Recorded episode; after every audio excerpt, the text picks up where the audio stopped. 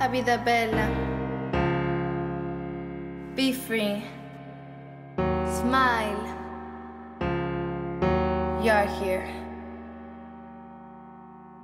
Mama loves you. Keep it real.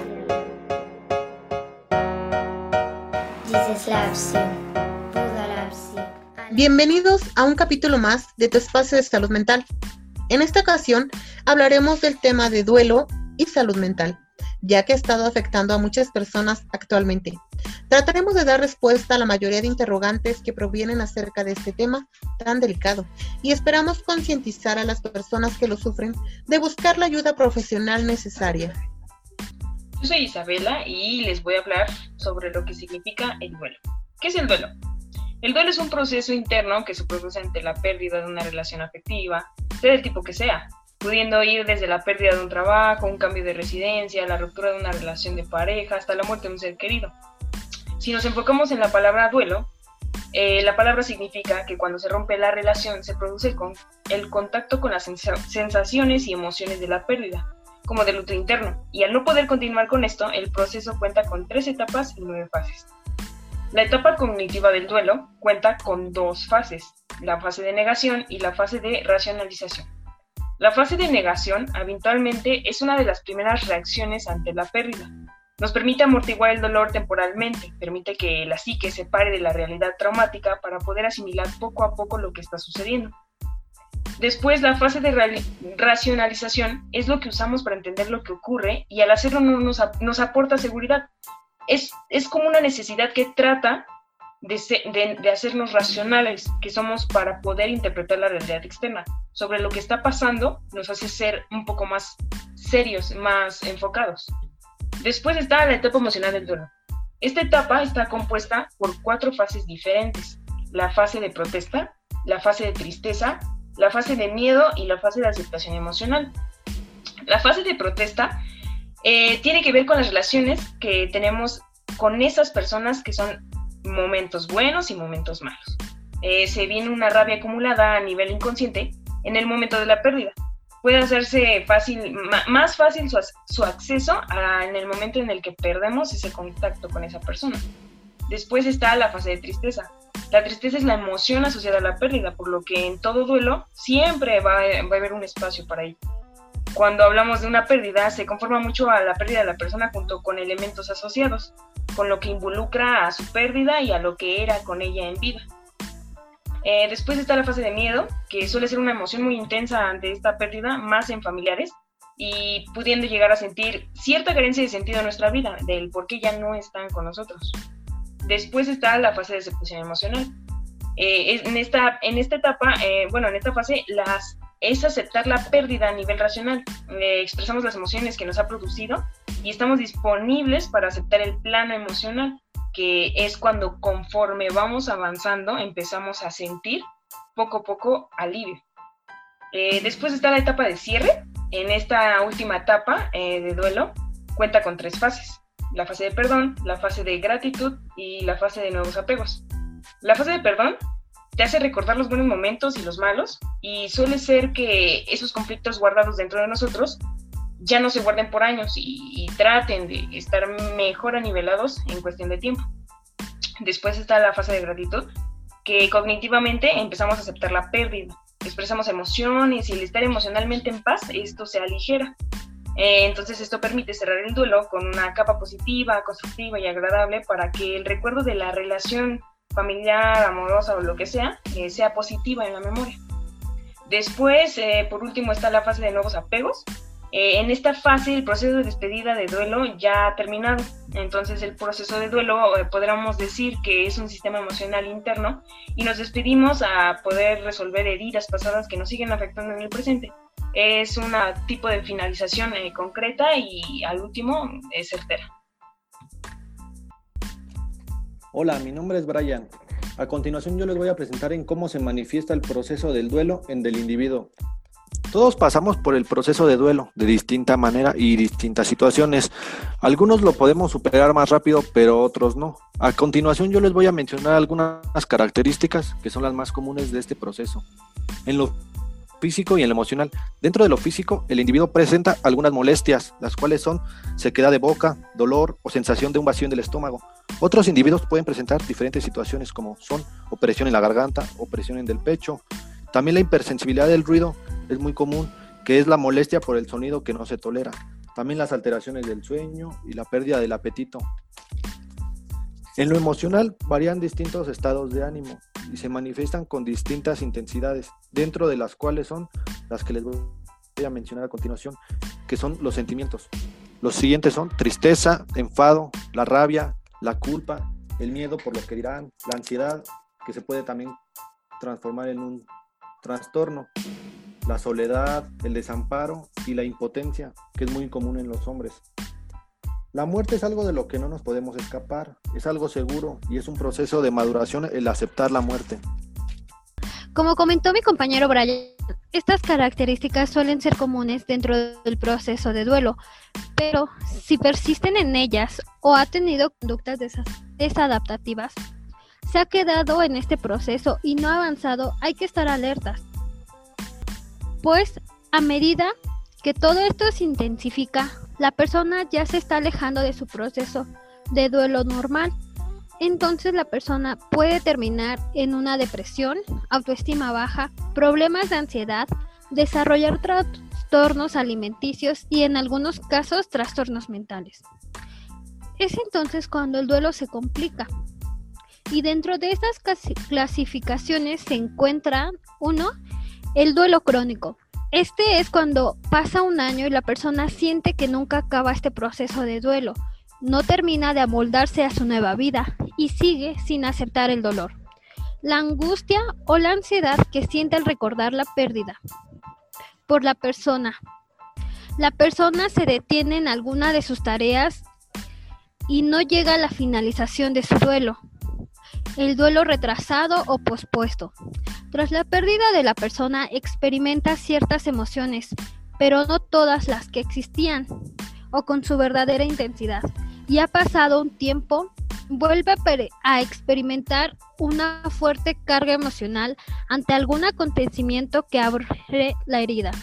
Esto puede deberse a la pandemia porque debido a todo el estrés que estamos atravesando, las personas también se están preocupando por cuestiones económicas, qué va a pasar, y no han podido sacar totalmente sus emociones. El duelo exagerado cuando la persona se siente desbordada de dolor y trata de evadirse mediante conductas de evitación, como es el consumo excesivo de alcohol o drogas, centrarse obsesivamente en el trabajo, en salir o en cualquier conducta que le permita sobrellevar el dolor lo cual puede llevar en última instancia a desarrollar algún trastorno psicopatológico, como problemas de ansiedad o depresión. Puede ser que la persona sea consciente de que todo esto es para el dolor, que la pérdida le está causando, pero que no sepa cómo afrontarlo. Luego existe el duelo enmascarado. Esto es cuando la persona presenta problemas físicos o realiza conductas que le causan dificultades, pero sin darse cuenta de que éstas tienen que ver con la pérdida no superada. Este tipo de duelo puede ir de la mano con el duelo retrasado o pospuesto. Y es muy importante identificar las conductas que ya no vemos que son normales, porque ¿cómo diferenciamos qué es lo normal de lo no normal dentro de mi proceso de duelo? Bueno, pues si ya estoy presentando una constante presencia de dolor y tristeza, pensamientos recurrentes sobre la pérdida de mi ser querido. He tenido dificultades para concentrarme en mis actividades, tengo una negación que hace que yo tenga una dificultad por aceptar la muerte de mi ser querido. Estoy empezando a tener sentimientos culpa o deseos de querer haber muerto con la persona. Ya no es totalmente normal. Bueno, pero ¿por qué puede verse afectado mi proceso de duelo? Bueno, pues existen factores que el individuo enfrenta en el proceso. Estos inciden en la forma como la persona va a enfrentarlas. Son las circunstancias relacionadas a la pérdida. En primera instancia está quién era esta persona. ¿Quién era esta persona para mí? ¿Qué es lo que significaba? Dos, la naturaleza del apego, la fuerza del apego que tenía con la otra persona si ésta me brindaba confort emocional, autoestima, si existen sentimientos ambivalentes con la otra persona, si se tenía una buena relación. También va a afectar el tipo de muerte, cómo murió la persona, si ocurrió cerca o lejos de nosotros, si había algún aviso previo o se trata de una muerte inesperada. A veces las circunstancias que rodean a la muerte facilitan a los supervivientes la expresión de enfado y culpa. Antecedentes históricos. Si la persona ha tenido pérdidas anteriores, ¿cómo es que ha elaborado estos duelos? También las variables de la personalidad van a influir mucho. Pues si esta persona inhibe sus sentimientos, si maneja la ansiedad de una mala forma, si no sabe afrontar las situaciones estresantes, si son personas muy dependientes, les va a llevar, les va a complicar tener un duelo. También las variables sociales. El apoyo emocional y social que ha recibido la persona de los demás, si se encuentra apoyado de los demás. Durante esta pandemia se puede estar afectando, puede estar afectando que las personas no tengan ritos funerarios para sus seres queridos. Bueno, para empezar, los ritos funerarios son aquellas tradiciones, costumbres, actos simbólicos que hacemos en memoria de nuestro ser querido, como velar a la persona, rezar, dependiendo de la cultura. Estos ayudan a hacer real la pérdida de la persona. Ver el cuerpo de la persona ayuda a darse cuenta de la realidad. Los ritos funerarios nos pueden ayudar expresar nuestros sentimientos hacia nuestro ser querido. Nos ayuda a canalizar sentimientos como la ira, la rabia, expresándolas con los otros. Nos ayuda a hablar de la persona, sirven como una red de apoyo para superar el dolor. Y hablando espiritualmente, nos da confort de que la persona pasa una vida eterna, que puede descansar en paz. Mi nombre es Berenice. En esta pandemia ha hecho que nuestra vida cambie por completo, que las costumbres y tradiciones que teníamos en México hayan quedado por el momento sin poderse llevar a cabo, lo cual ha sido un golpe psicológico em, y emocional y social muy fuerte, que ha llevado a las personas a sufrir consecuencias que han generado un impacto de magnitud, principalmente al tratar un tema tan delicado como lo es superar el duelo o la pérdida de un ser querido, de una manera que no ha sido convencional sin tener una despedida física, sin tener la red de apoyo emocional como lo son los funerales. Todo esto ha implicado que la gente que esté pasando o que ya pasó una situación así estén en un limbo del cual no pueden salir y del cual es desconocido para todos nosotros. El duelo en tiempos de pandemia. Los homenajes, los ritos funerarios y despedidas son una parte importante en el proceso de un duelo sano.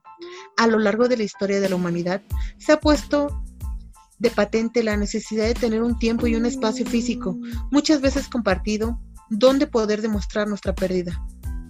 En las horribles circunstancias que nos asolan en la actualidad, nuestros familiares y amigos mueren a distancia.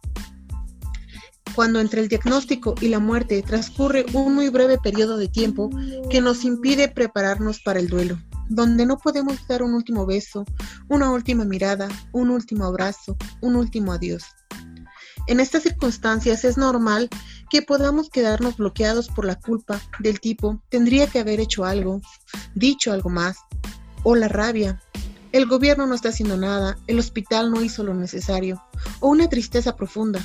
No voy a poder dejar de sufrir nunca. Estas cosas nos impiden avanzar en el replanteamiento de nuestra vida sin esta persona tan querida. En estos casos es posible que lleguemos a desarrollar un duelo patológico y es recomendable buscar el asesoramiento de un terapeuta especialista en duelo. Podemos sobrellevar nuestro duelo diferido con algunas recomendaciones o pautas que son de gran utilidad para afrontar esta pérdida. Podemos realizar rituales de despedida. Puedes preparar una reunión virtual vía Skype o mediante WhatsApp y organizar una despedida aunque no puedan estar juntos acorden una hora y hagan un homenaje a esa persona contando anécdotas, escribiendo en nuestras redes sociales o por ejemplo encendiendo velas a la misma hora. Pueden crear un grupo o hacer una página para esa persona y que cada uno escriba lo que siente, suba fotografías y comparta sus sentimientos. Es importante incluir a las personas con diversidad funcional y a los niños en estos rituales, explicándoles de forma clara y natural la situación. Si no te sientes con la fuerza para compartir la pérdida de manera conjunta, estás en tu derecho de hacerlo de forma íntima o tú solo. Escribe un poema o un diario. Haz una carta. Cuenta lo que sientes o qué le dirías a esa persona. También puedes hacer dibujos si las palabras no te salen. Hazlo del modo que mejor a ti te hagas sentir. Crea un espacio especial para esa persona. Elige una foto, decórala como te guste, con velas, flores, incluso objetos que te hagan recordar. Cada vez que lo necesites, ve a ese rincón y exprésate. Cuéntale cómo será tu vida a partir de ese momento. Recuérdale qué cosas le gustaban y despídete si lo necesitas. Practica el autocuidado. Habiendo explicado la montaña rusa por la que atravesamos en un proceso de duelo, debemos de tener en cuenta el hecho de que de no perdernos en dicho proceso. Procura cuidar tu alimentación y tus tiempos de descanso. Intenta mantener tus horarios y escuchar a tu cuerpo. Si necesitas bajar el ritmo, hazlo. Permítete recuperarte, pero no te abandones. Practica ejercicio, busca una ocupación, como cocinar, leer, meditar. Aprovechar hasta el rayito de sol en el balcón o en tu ventana. Es normal que afloren sentimientos de tristeza o enfado. Si necesitas estar solo, contacta con personas que te hagan sentir bien. Hazlo. Seguramente recibirás llamada de mucha gente para darte el pésame e interesarse por ti. Dales pautas y horarios. Busca ayuda para gestionar tus emociones, ya sea dentro de tu familia y amigos, o en caso necesario, psicólogos profesionales especialistas en duelo. También pueden ser de gran ayuda las líneas telefónicas, facilitadas por el Estado, centros de salud, Cruz Roja, policía, etc. Por último, evita sobrecargarte con información que te contamine. Busca actividades que te relajen, no tomes decisiones muy importantes y no te exijas demasiado. Date tu tiempo para sanar. Recuerda que esta situación no va a durar para siempre y que cuando todo esto termine podrás realizar una despedida presencial junto a todos tus seres queridos. Esperamos te haya agradado y servido esta información y sobre todo recuerda que no estás solo y puedes buscar ayuda profesional.